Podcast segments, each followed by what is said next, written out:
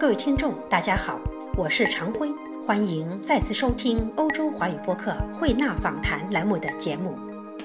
月前，中央音乐学院教授、中国古代音乐图像学专家江永信先生应邀接受了我们的专访。江永信教授跋山涉水三十余载，以毕生的精力在大江南北的偏远山村寻访古迹，潜心拍摄。于二零一二年完成并出版了中央音乐学院“二幺幺”工程科学研究项目的专著《中国古代音乐图像》。这部饱含心血的巨著收录了四百余幅古代图像和雕塑等，代表着中国历代弥足珍贵的音乐舞蹈符号。它们包括古代乐器、器皿图案、石窟壁画、碑刻词汇、坡塔祭乐和悬塑祭乐等砖雕木雕。戏台、舞楼以及道具人物等，时间跨度从史前到元明清，工程浩大。其中，北齐黄釉扁壶、后周七宝塔、唐代万佛龙泉宝殿和明代汾阳圣母庙壁画等处，都发生过怎样的故事？为何有一些让人心驰神往的地方，江教授却没有标明其具体方位？他如何看待眼下学术界、音乐界和拍卖界？面对欧洲华语播客的专访，江教授直抒胸臆，针对中国文物保护领域的现状，他几十年实地考察时历经的一些令人难以置信的事件等，为我们吐露出一片心声。各位听众，请听欧洲华语播客对江永信先生的访谈。江老师，欢迎您做客欧洲华语播客。我被您的那本专著《中国古代音乐图像》迷住了。啊，这里面啊，我看到你收了大概有四百来幅的人物以及各种古代乐器相关的图像。呃，您在这些图像摄影方面啊，对于那种细节的捕捉，还有我们认为可能都已经被世人遗忘的那些角落的那些信息，让我看的都心悸。我很想知道，您这么大的工程啊，几十个春秋岁月，应该是说。毕生的精力投注进去的这个项目啊，为了寻找这些音乐的舞蹈的呃符号，跋山涉水，足迹遍布了中国的这个大江南北啊。我看到拍摄对象中心还包括了，比如说古代乐器呀、器皿图案啊、石窟壁画、碑刻词汇啊，还有砖雕、木雕、一些舞楼、道具人物。呃，时间跨度从史前一直到元明清。这么多年来，您都没有就初衷不变，把这个事情做了这一辈子。呃，很想知道您当初何以决定去寻觅这个古乐的踪迹，又怎么样几十年如一日都初衷不变呢？呃，音乐图像学啊是一个新的学科，它是德国人发明就创立的，到现在大概也八十多年前后吧。音乐图像学，音乐图像学，它是音乐学中间的一个分支。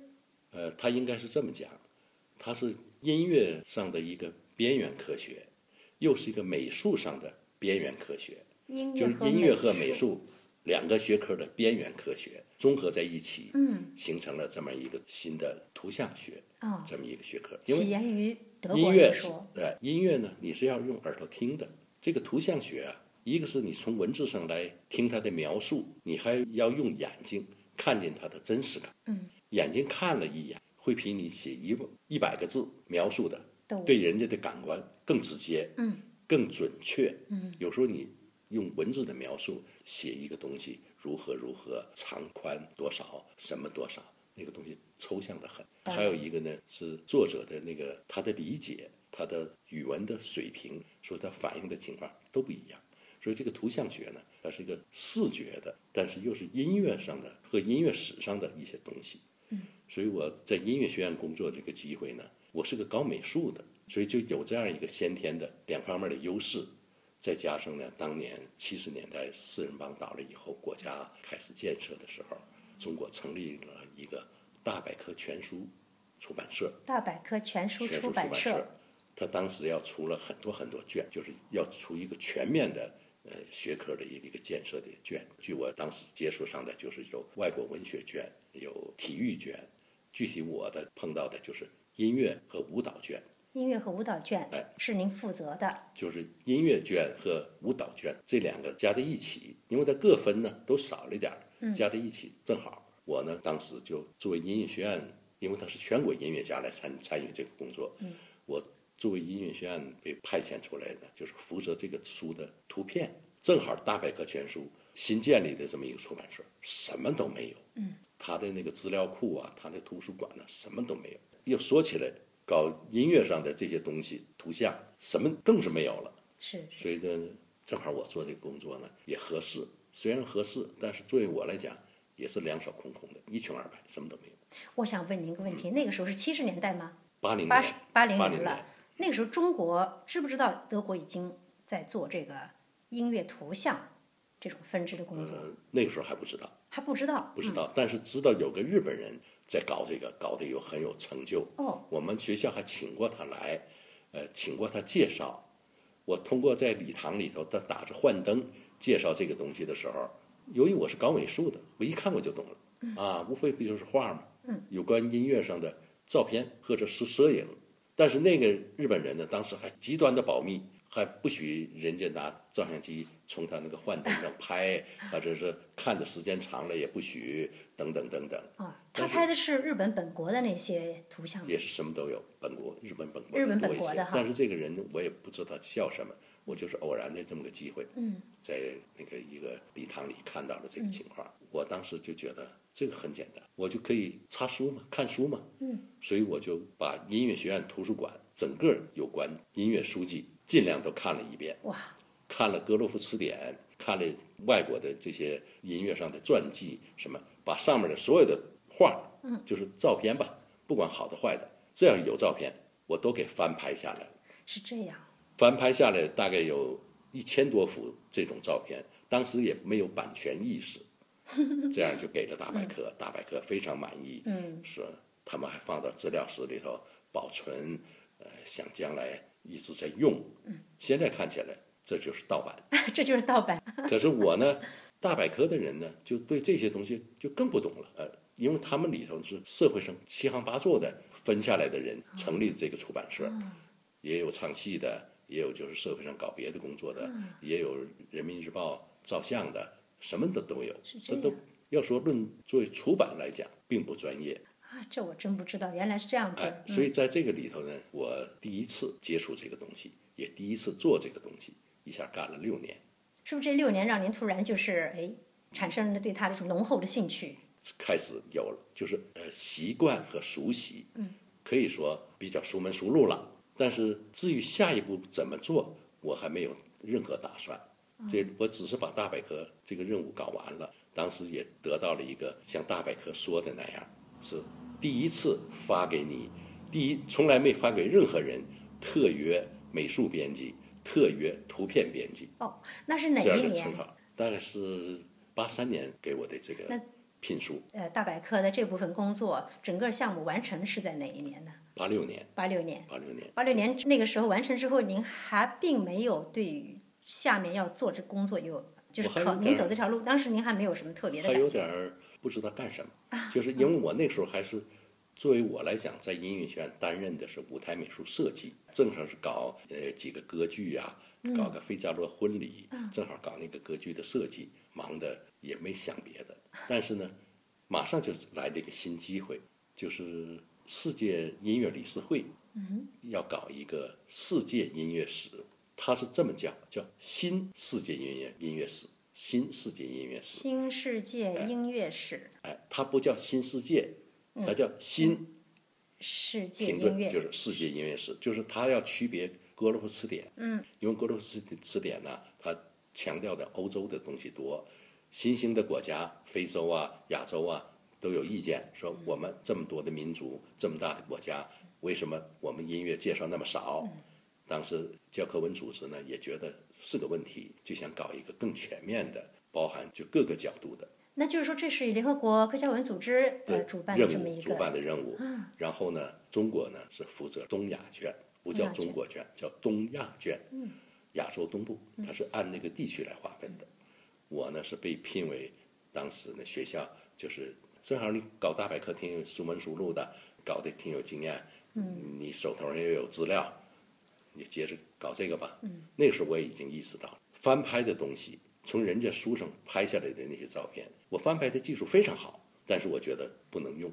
您怎么突然意识到这个的呢？是有什么说法？当时是不是这当时国际项目有一些要求？嗯们学校的那个院长，他承担了这个项目的召集人，所以他一下就先想到我，先把我叫来说你接着搞图片。我就想，我说接着搞图片不能再翻拍了，要重新造，把这个理由讲了一番。他说那很简单，因为我们这么大的一个项目，国家应该支持，所以我得到了文物局的支持。文物局啊，所以才能造这样一些东西。当时这些东西绝对造不到，你看都看不到的。啊，就是我在想这样子的地方哈，如果说没有当地一些相关单位的合作支持，可能也非常难以不可能，不可能造。嗯，就是说从八六年开始，您就慢慢的就就照下来了，就开始正式的照下来了，不得了，到现在三十年了，然后越照越投入，啊越照越爱不释手。越，爱不释手，变成您终身的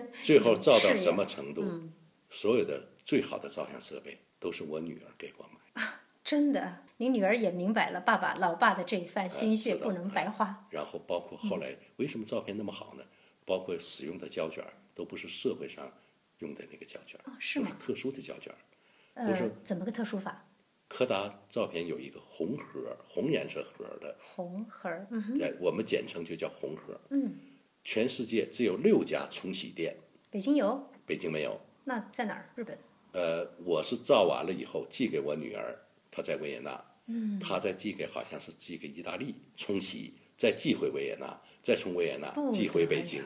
这样啊，万里迢迢的这个胶片，人家要对这个胶卷的技术保密，所以冲洗店冲洗的技术一定得保密，所以全世界只有六家冲洗店，意大利有一家，意大利有一家。我，们奥地利也没有，好像没有，中国也没有，中国更没有，日本有，日本不知道。啊，嗯，柯达。柯达的，那是八十年代，呃八十年代后期一些。这个一直有吗？这些年来生产胶片的公司都越来越少了。现在是由于数码的冲击对。是那样，要不是数码冲击的时候，全用胶片的时候，我可以说那时候我是最辉煌，技术最完美，而且呃设备也是最顶级这样一个情况下完成的这些四千多张照片。四千多张照片，嗯，姜老师这本书里面您是收了四百多张，对，也就是说还有很多很多张，三千六百多张，因为我要考虑这个书的厚度 是是是。太厚了，这个看起来也不方便。可是我是意犹未尽，看完我觉得怎么就没了？我真希望能看到更多的图片。那那些没有被出版的、做成图册的图片，您今后有什么想法吗？不知道，因为我现在年纪也大了，已经退休了，就想要再做这些东西，也得要考虑有个出路。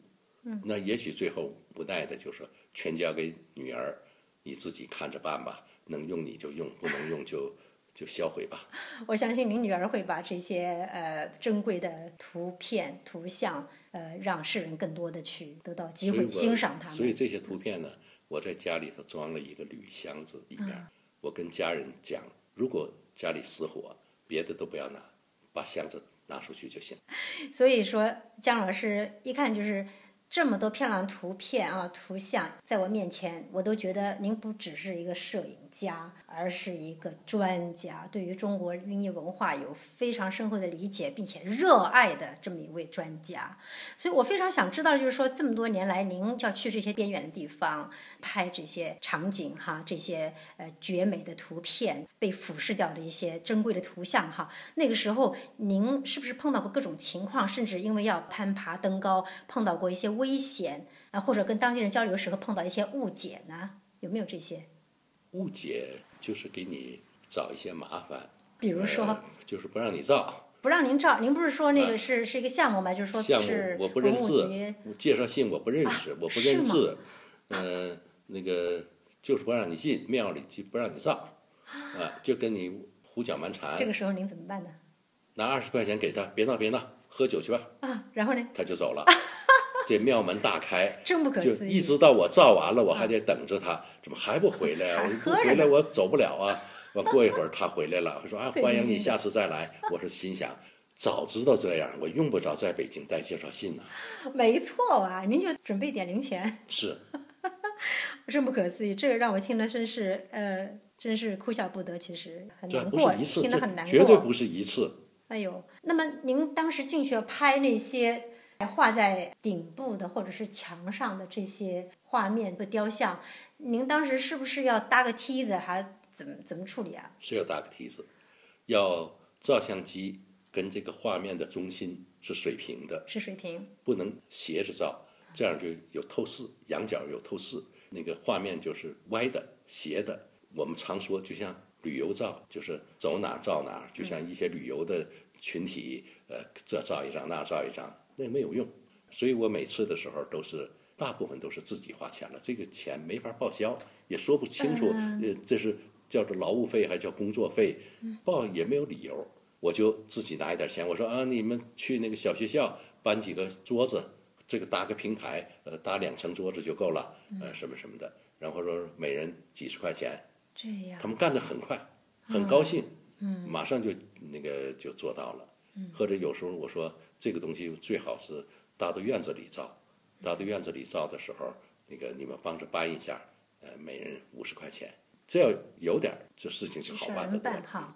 可是咱们不讲这个啊，就是说那时候您刚开始做这个项目的时候，呃，您还是一个年轻人，壮年，对您就是往上爬两两层桌子也没什么事儿，我想对哈。对，可是后来您这个项目做了三十年呢，那之后当您都两鬓生出白发，步入老年的时候，那个时候您还这样子，就说搭着梯子，就为了那些画面是很累，去，是很累，但是很小心。我原来照的时候，一个人出去没有助手。不不要助手，就是因为不要助手，所有人至今不知道这些照片从哪儿照的。那这是好事还是坏事啊？好事，是好事。哎，这个让我想到您这个书中间哈，有一些我真不知道是出自哪儿，就是说它的这个地点，我我我看不出来是在哪儿的。这个是您您没有标明这个具体方位是有意为之吗？我故意没有写，我是为了保护。如果写了，它可能这个地方用不了几年，嗯，就被旅游者被开发了，给开发了。商业开发开发呢，就是建设性的破坏了。是然后那个一群旅游者看热闹，就把这地方给你踩平了，反而不能保护了。因为有些东西几千年它留在那儿没坏，为什么我们这些年就坏得一塌糊涂呢？再加上那个一些文物贩子给你盗走了，给你破坏了，这是常有的事儿。所以下面这些东西的保护非常困难，那些保护工作者也是无可奈何。可是我在想，咱们中国一个文物局这个单位，还有一个旅游局这两个单位，他们之间的协调难道就没有找到一条不比较清楚，不敢不敢多说。文物局是为了保护，但是他没有更多的权利，他没有司法权。旅游局呢是为了挣钱，嗯，他管你保护不保护的。是我游客越多，我越越好哎，他越成功？呃，所以这个事儿就不好讲了。但是呢，损坏的是中国自己的文化，是这个是让我们都非常难过的一件事情，真是。姜老师，您在这本书里有时候会发些感慨哈，比如说您呃拍到那个龙门万佛洞，呃说是拍摄这个呃祭月武神是在一九八八年，现在呢再看都是俯视不清，不如当年了。啊、您还说摄于一九九三年的《万佛法会图》，它是位于呃还是唐代的了是吧？唐代大历年五年的万佛龙泉宝殿，您在担忧将来，呃就是二十年以来吧，那座宝殿现在命运都不知如何了。那您还说，离这个宝殿百米之遥的地方，曾经有过文物价值非常高的辽代的华塔和元代的砖塔，可他们都毁于矿区的发展了。在您看来，在中国这个音乐图像的研究领域，中国专家研究这个碰到最大障碍，应该就是古迹的消失呢，不被保护或者消失。这个还不能谈到中国研究的专家，因为中国还没有形成这样一个群体。还没有，现在做这个工作，仅仅是我一个人，在一个偶然的机会下 做这个事情。在您之前有没有过人涉及到有类似的领域？有有几个老先生也想做这个事情，嗯，呃，但是他们呢都有他们的局限性。一个是他们不懂摄影，看了这些东西呢，他想照下来，照的也不怎么样，照的也不好，也不知道如何照，嗯，但是他又不愿意让别人去帮他照，这个也不能说他心胸狭窄和出于保密，他也是那种那种心态吧。所以有一个老先生特别跟我讲说，故宫有许多许多的那个古琴，嗯，满地扔着的古琴。是吗？他说：“哎呀，他说我就是不知道怎么造好。”我说：“我可以帮你造，但是他不希望我去造。”当然，我也不是为了抢他的生意和抢他的机会，在学术上我是尊重他的，他是我的先生。我只是说我我可以帮你这个忙，因为我要搞的不仅是古琴呢，我超出了古琴多少倍的那个有关音乐的东西。是。结果这个老先生不久就过世了。过世之前呢，他看见我除了那个中国乐器的那本书，还拍拍我的肩膀，还说：“小子干得挺好。”我心想，我要帮你，你那本书不就比我先出来了吗？但是他过世以后，他老伴儿把他全部的研究的心血，就当废纸就扔掉，不可能处理掉了，真的。因为家里占地方啊。他死了以后，这些东西我据说听说先扔在楼道外面，最后楼道外面也没有了。我也不敢问，问这个东西会引起人家多疑，呃，就这么就没了。这也是一个人研究一辈子的心血，就是这么完了。姜老师，我看见这本书哈，它前面说中央音乐学院“二幺幺”工程的科学研究项目，也就是说这是国家已经支持这样的项目了。对。呃，您认为今后因为您这本书存在了，是不是中国政府会对这个中国古代的音乐图像这个领域给予更多的支持呢？不知道，因为这个还需要更多的人。也不能说更多的人嘛，就是搞音乐专业的人，他得知道还有一个音乐图像学。那么有没有可能在北京，在您音乐学院开这样的课呢？不知道。您现在已经退休了，是吗？对。您不愿意再去重新跟学院聊一下这个事情？以您这么多年的经历、这么多年的经验、这么多年的成就，在为咱们中国今后的这种音乐图像学。做一些事儿，好像这种想法都是比较迂腐，书呆子才能这么想。嗯哼，现在年轻人不会这么想。他不这样想，就是说，您甚至给他机会，他可能也不会感兴趣。给他机会，他也不感兴趣。为什么？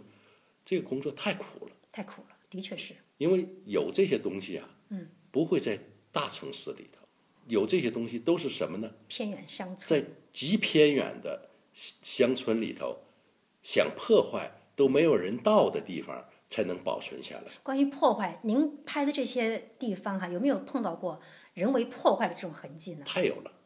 比如说是在哪个地方您碰到过，能跟我们听众朋友们讲一讲的案例？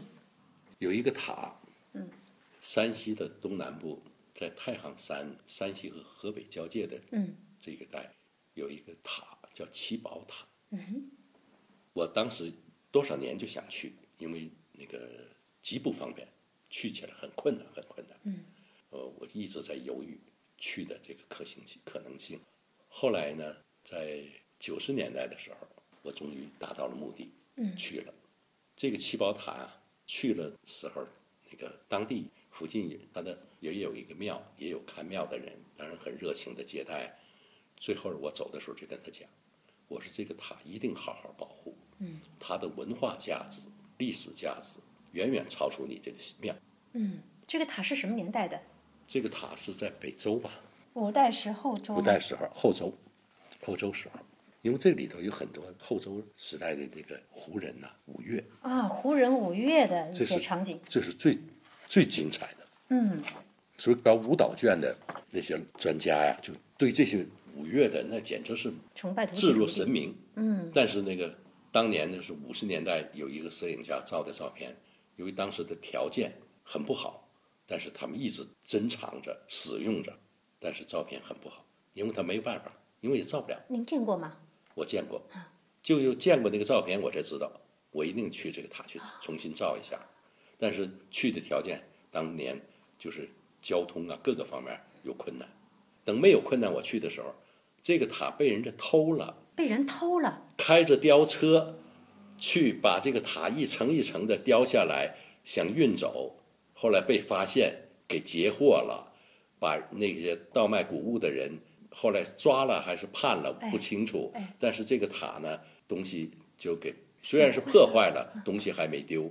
等我造的时候，这个塔又重新给摆上了，又摞起来了，还是个塔。还是个塔。呃，但是呢，它已经是跟原来的真塔面目全非了。因为我造的东西呢，只是塔周围的那些浮雕的祭月，嗯，塔的全貌对我来讲不是太重要，所以那个浮雕的祭月呢，不影响塔的破坏。是，但是这个塔呢，遭了这么一次大劫，为什么呢？这场大劫还是在零零年以后，这个让文化大革命。文化大革命，红卫兵也没破坏它，为什么？太远，红卫兵也不认识。呃，而且历代战争也没破坏它，因为战争打不到那儿。现在恰恰是在辉煌建设的九十呃二零零零年的以后，那是叫做有钱能让鬼推磨，是不是这个？叫人家开着吊车呀，开着吊车给他那个吊车可开了，现在。可给偷了。现在他回来了，至少他虽然面目全非，还因为这个你开着吊车要想拉走这个塔，也不是一天两天的事儿。这些案件真是让人觉得大跌所以眼镜。，所以我为什么像有这些东西，我不敢在书里告诉说这在哪儿，在哪儿，在哪儿，我那就等于告诉你们去破坏吧，这个离这儿不远，你怎么去怎么去。可是不知道也不行啊，这当地人也不去维护的话，最后还是会消失的，是这样吗？那也不一定。中国有很多文物，就是因为它在地处偏远，它自己保护自己，自己保护自己，就存在至。少比这样建设性的破坏要好一些。包括梁先生呃啊，发现那个发现的那那个唐唐代的那个木大雄宝殿，大雄宝殿，他发现的时候是在抗日战争之前，对对，他爬到那个殿上看题记是唐朝的，嗯他非常激动回来想请求国民政府呃给钱维护，一下抗战了，这个梁梁先生就一直筹了八年呢。等抗战胜利了以后，他又组织人嗯又去，为什么？就是看看那个庙烧了没烧，拆了没拆，一看还有又回来请求中央政府保护吧，保护吧。中国才唯一的能有一个唐代的建筑保护。所以像你们这样的人非常重要，有一个人在那儿触动一下，坚持不懈的去、哎呀，啊，那不是那么容易的。你成功了，你觉得你努力是触动了；那不成功的机会太多了。所以所以你有时候你都觉得自己在丧失人格，在乞求，在跟街上要饭的那样的人一样，请说给一点钱吧，先安个窗户，先安一个门，免得风把里头的壁画给吹坏了。那些所谓的书记呀、呃，所谓的什么，不知道怎么一个小知青就能当上那么大的官儿的，在那个酒桌上呼来喝去，呃，理都不理你这个事儿。其实他那一顿饭就能全修了，把这个庙全修了。是这个让您非常心寒，对吗？心寒，我这个事儿我碰见的很多。很多就在那些偏远的山区，有时候有时候候我常想，就你这小知青儿，我能理你都不容易。可您在他面前，为了这个，您还为了这个我就得求他，呃还不能说求你修庙，他他也不会拿那么多钱，就说你先安一个，把窗户拿块布给遮挡遮挡，还没敢说镶玻璃。还得跟他轻声细语的，呃是，嗯、是还委曲求全的跟他他根本不回答你这个问题。他说啊，那姜老师，我们每人干他一杯。那一桌八个人都向我敬白酒，你说我您干吗？那也得干呢，您就为了这个钱吗？那姜老师啊，真的不容易啊！就是这就是发生在这个呃汾阳，汾阳，呃，您讲的不会是汾阳圣母庙壁画吧？对，就是为了这为了这个圣母庙吗？，这个是我看的非常入迷的一组画，就为了求人。不可思议。有一嗯年呢，九二年是哪一年？发大水，下雨，山洪冲过来以后，把这个庙的西北角的那个电机，嗯给冲坏了。那个柱子西北角的柱子塌陷了，塌了一点儿，没有全塌。这样呢，影响了这个庙的北墙和西墙。北墙、西墙要是坏了，整个这个庙几面墙壁那就是坏了，就坏了一半了。嗯，所以当时老百姓也着急。我去了以后，虽然我应了，说我帮你去找去说，我也知道很渺茫。就从那以后，我就走上了就是告邦的这个旅途。是吗？旅途中间还有什么见闻能跟我们说说？后来偶然的时候，在山西师范大学，嗯碰到了当时山西省的书记，姓王，我忘了他的名字了。大家一说都知道，这个老王书记，嗯，碰到了他，我就跟他讲，我说在中国，由于文化大革命的破坏，明代的庙宇壁画完整的只有两处，一处是北京法海寺完整的，嗯，一处是山西田村圣母庙。嗯，田村圣母庙。哎，田村圣母庙，你光说圣母庙啊，哪个村都有圣母庙。嗯，所以有些人就我一说圣母庙，他们找不着。您只说圣母庙啊？对，田村圣母庙。别看这个田村这个名字小气巴拉的，这可重要了。嗯，我说就这么两处是我壁画是完整，而田村圣母庙它的价值在哪？别的庙宇的壁画是写的宗教迷信、神鬼。这个庙里头的壁画，写世俗生活，哦，很特别，很特别，明代的啊，嗯，而且呢，可以想象，而且这个庙里头，由于修庙的人当时他有一定的社会地位，那就是有一定的金钱的地位，所以他不是找一般的画工、画匠来画的，而是找一些有相当水平的画家来画的这个圣母庙，所以绘画的技法也比一般的庙要高。我这么讲了一遍，才使得这个王书记动了心。他亲自去看了一遍。由于他的派头大，一去那儿，人一看两个小汽车，那村民不敢不敢 不敢不给开庙，赶紧开。他看完了一句话不说，开车就司机开车就走了。回到太原，把什么文物局、那个教育局、呃旅游局什么那个有关的这些建设的什么那些司局长吧，都叫来，都叫来了，臭骂一顿。他可以臭骂一顿，往死了骂一顿。这些局长一点不紧张，听完了以后就明白应该干什么了。嗯，马上到了汾阳县，把汾阳县的教育局、文物局什么有关的县委的一些各各个部门管点事儿的、沾点边的，也叫来臭骂一顿，也臭骂一顿。责任一下就变成是底下的问题了。但是呢，呃，给了一笔钱，底下的人马上就明白这是姜老师的努力，所以欢欣雀跃的坐着火车到了北京。谢我了，我一听，我说是是有这个事儿，但是是不是由于我给的钱，我说我不清楚。但是呢，呃，我是跟你们的那个王书记哭诉过，他们就谢说，挨骂也高兴啊，挨骂也来谢你呀，挨骂给的钱不怕挨骂呀，这样就把这个庙修了。修庙的时候，我又先后去了五回吧，五次去了庙。当时这个村儿里头支部书记姓田。这个田村嘛，田村啊，姓田，他叫田图。这个书记修庙那三年就住在庙里，没住在家里，不错，就看着这些东西，一直到把这个庙现在修好。当时我还跟他们讲，修旧如旧啊，千万不要用那个广告粉在上瞎画呀。人家用的是实色，实色是什么呢？就是我们科学的讲叫矿物质颜色啊，就有一个呃金字旁或者石字旁的。颜色的名字，呃，捡来的红石头磨碎了就是红粉面儿，捡来的绿石头磨碎了就是绿粉面儿，这样的颜色千年不变。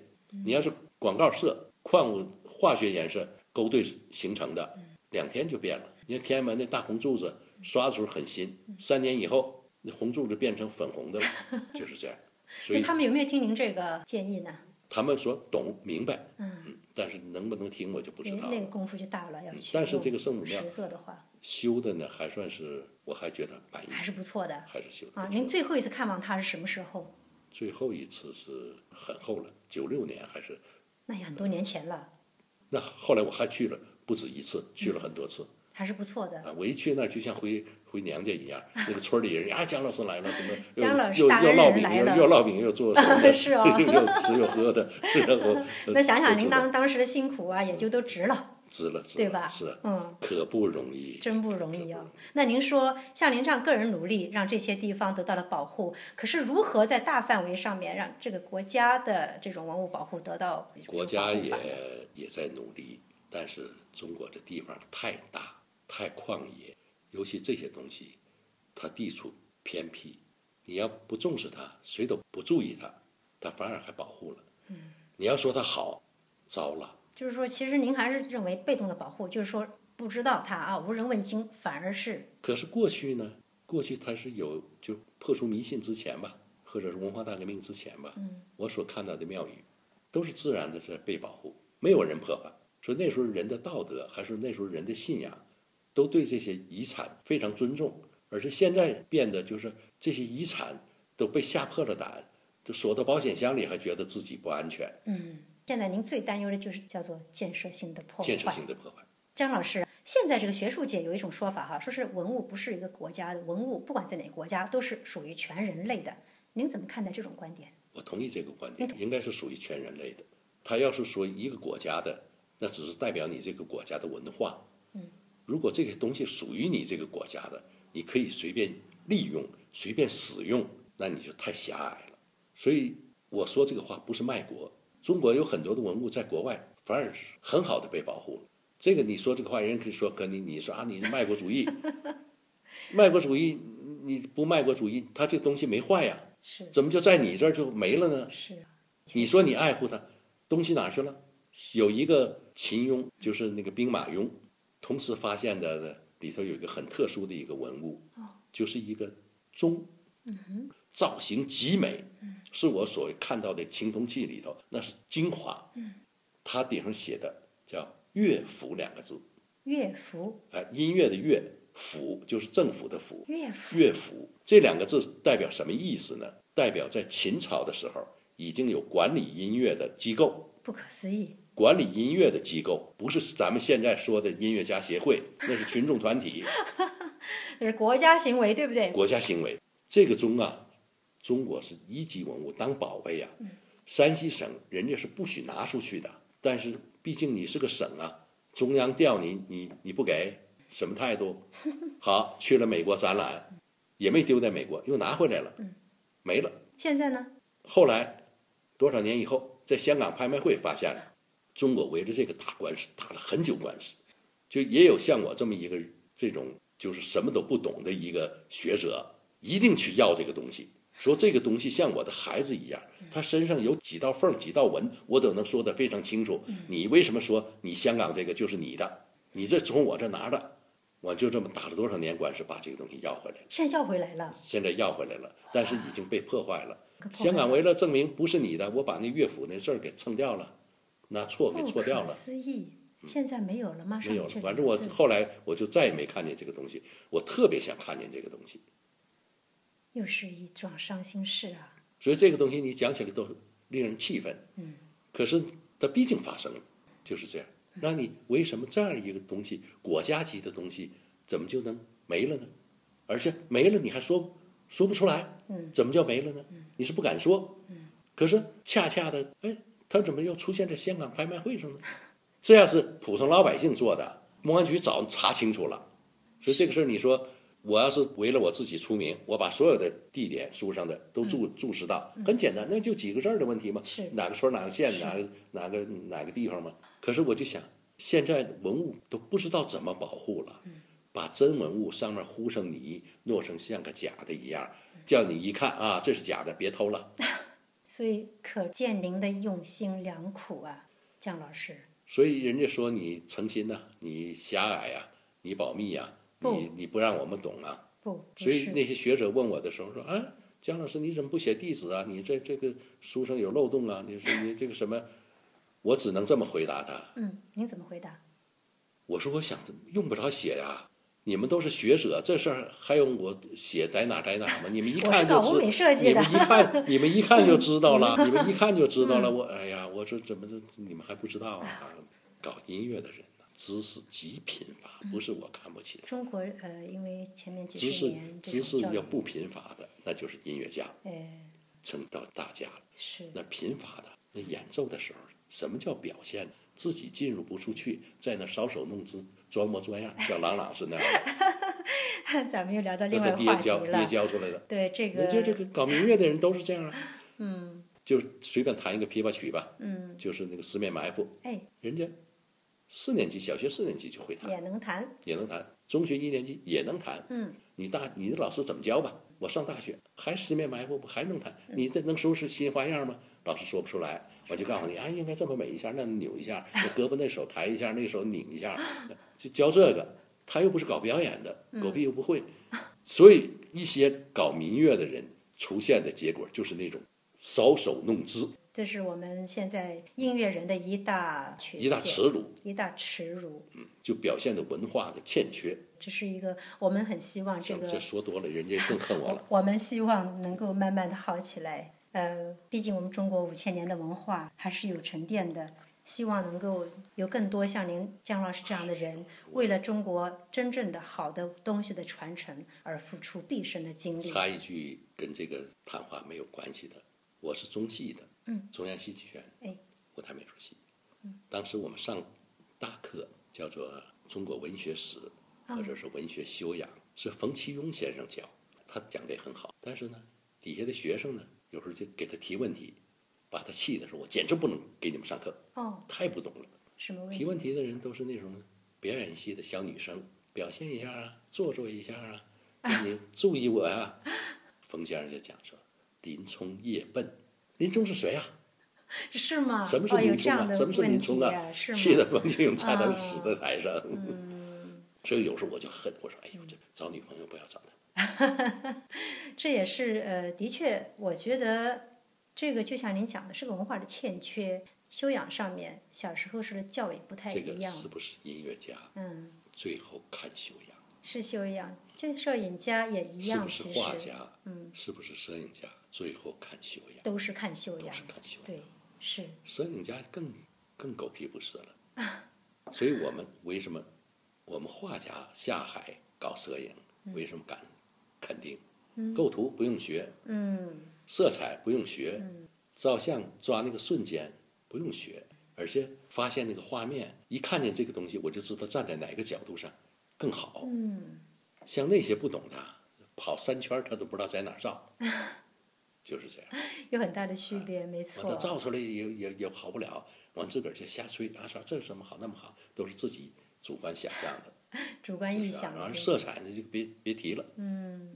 根本就不协调，嗯，就是这个就是您这本书里面让我非常震惊的一点，这这么暗淡的这些庙宇中间，这些壁画能被您拍的这么好，这么清楚，真不知道您怎么拍出来的，是不是保密？这个也没什么保密，这个我就得要拍清楚了。我拍不清楚，我对不起，对不起我这个机会。因为我看出来这样子的话，就像你讲，也不太可能是用个大的那种，没有呃打的那种专业灯光。你这这么多层次，这么清楚，真让人惊讶。以前我照的时候是我一个人照，嗯，我出去也方便，那个我去哪儿也用不着别人跟着，呃，你也用不着打听我去哪儿了。嗯，后来呢，我年纪确实大了，再加上手术以后，嗯，我我需要一个帮手。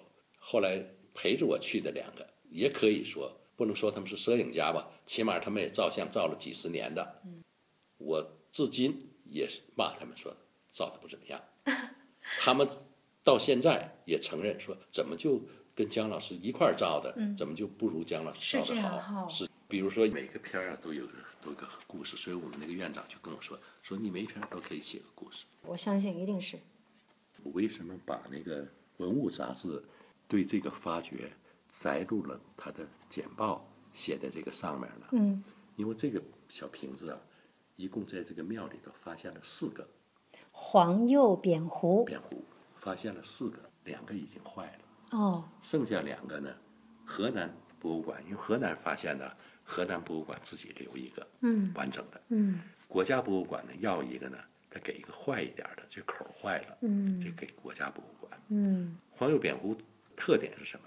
它上面有一个歌舞伎的场面，四个伴奏，一个跳舞。更进一步的发现呢，他在这个伴奏的这个人弹琵琶的这个人呢，他弹的是五弦琵琶，五根弦。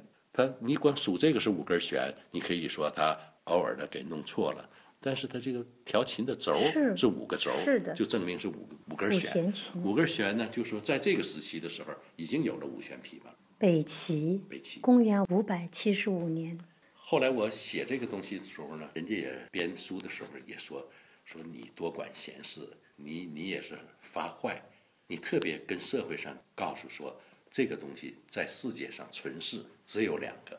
因为一个人他利用媒体的宣传呢，说世界上有六个，我手上有一个。哦，是这样。美国一个女收藏家手上有一个，这就子虚乌有了。那你你找不着这女女收藏家何许人也？这个人也就是给他搭配一下，他特别强调我手上有一个，他就想以假乱真，把他手上那个假的也跟这个混在一起，因为这是一个铸模的东西，作假不难。所以我一看看那篇那个报道，我就说这小子想把假的给弄成真的。所以我在这个里头呢，就特别强调这个东西出土的时候，就现在就两个了，就两个，那两个是损坏了，是不是？那两个损坏了，损坏了就无从谈起了。嗯，而且这个呢是当时的文物简报，就是这么讲的。嗯，姜老师跟你聊了这么多，我非常感动。我也特别希望咱们中国现在的文物能够被更好的保护起来，让我们都乐观一点吧。是这样，姜老师。非常感谢您接受我们欧洲华语播客会纳访谈栏目的采访。谢谢谢谢谢谢您，谢谢。不客气不客气。